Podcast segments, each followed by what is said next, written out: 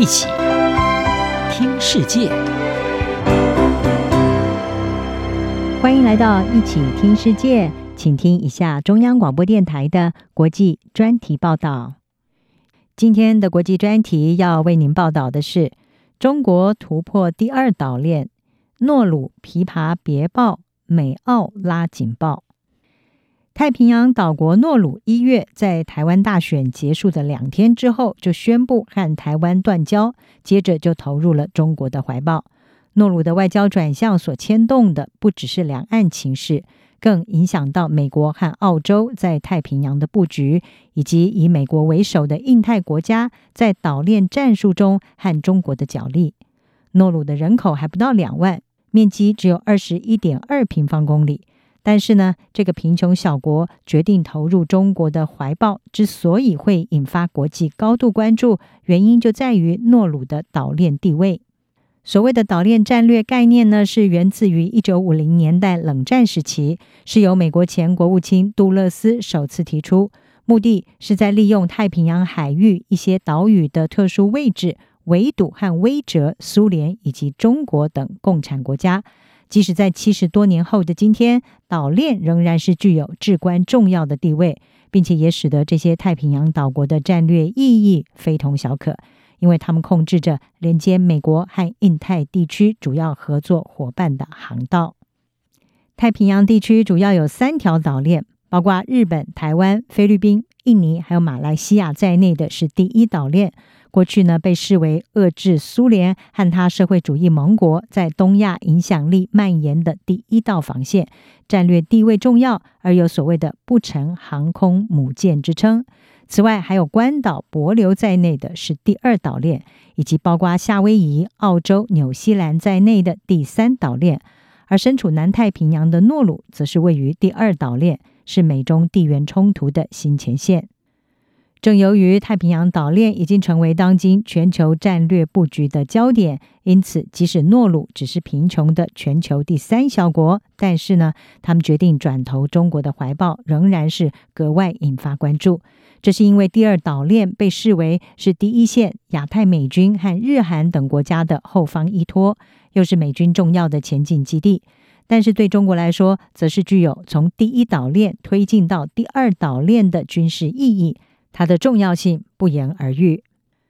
美国已经意识到中国插旗太平洋岛国的危机，并且思考要采取反击措施来抗衡中国在当地与日俱增的影响力。包括在中国和所罗门群岛二零二二年签署安全协议之后呢，美国决定时隔三十年是重启驻所罗门大使馆。专家是认为，所罗门群岛和诺鲁这些位居南太平洋战略要冲的国家，相继的和台湾断交，美澳之间的海上交通线可能会遭到截断，而这正是区域内国家对中国军事扩张日益警戒的原因之一。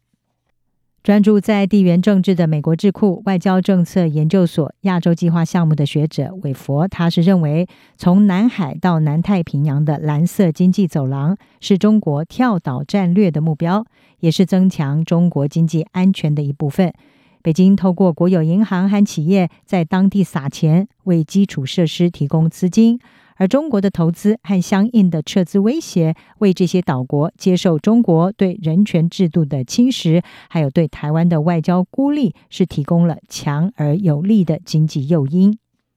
事实上，中国近年来是高举着“一带一路”大旗，积极的推动和南太平洋国家的关系，包括计划资助吉里巴斯翻修机场，并且传出会在万纳度新建军事基地。而尽管万纳度已经驳斥这项说法。韦佛认为，北京在太平洋岛国建设后勤设施，目的是要支持解放军为捍卫海上丝绸之路而进行的公海保护，同时呢，也是为了要增强军队抵御美国从太平洋岛链所发起进攻的能力。中国强化对太平洋布局，并且意图要突破岛链围堵，并不是新鲜事。早在二零一九年的新时代中国国防白皮书当中，中国就提出了维护海外利益，表示海外利益是中国国家利益的重要组成部分。中国军队要完善海外利益保护机制，建设海外补给点。密克罗尼西亚的前总统帕努埃洛，他去年十二月呢就曾经公开的表示，北京正在透过经济胁迫、还有贿赂等手段，对各个太平洋岛国施加影响力。太平洋岛国其实资源非常丰富，在地理位置上也极具战略价值。因为地缘政治和战略考量，一直被美国、澳洲还有纽西兰是视为势力范围，宛如澳纽的后院。澳洲更是常年和南太平洋岛国有许多的援助合作，双方关系紧密。例如诺鲁就使用澳洲的货币，而且官方预算文件是显示。诺鲁去年三分之二的政府收入，主要是来自澳洲所支付的难民处理中心营运费。但是呢，这处中心已经从去年七月开始逐步的关闭。这一些澳纽后院呢，是第二岛链通过的地带，一直以来都是美国和他的印太盟友积极防守的地带。澳洲金融评论报是报道。诺鲁转投入中国怀抱，让澳洲的专家忧心，此举将会严重的影响澳洲因应中国在太平洋影响力日增的努力。而随着太平洋岛国日益的卷入大国博弈，美澳势必会对这个地区的安全架构和战略布局提高警觉。以上专题由吴宁康编辑，海青青播报，谢谢您的收听。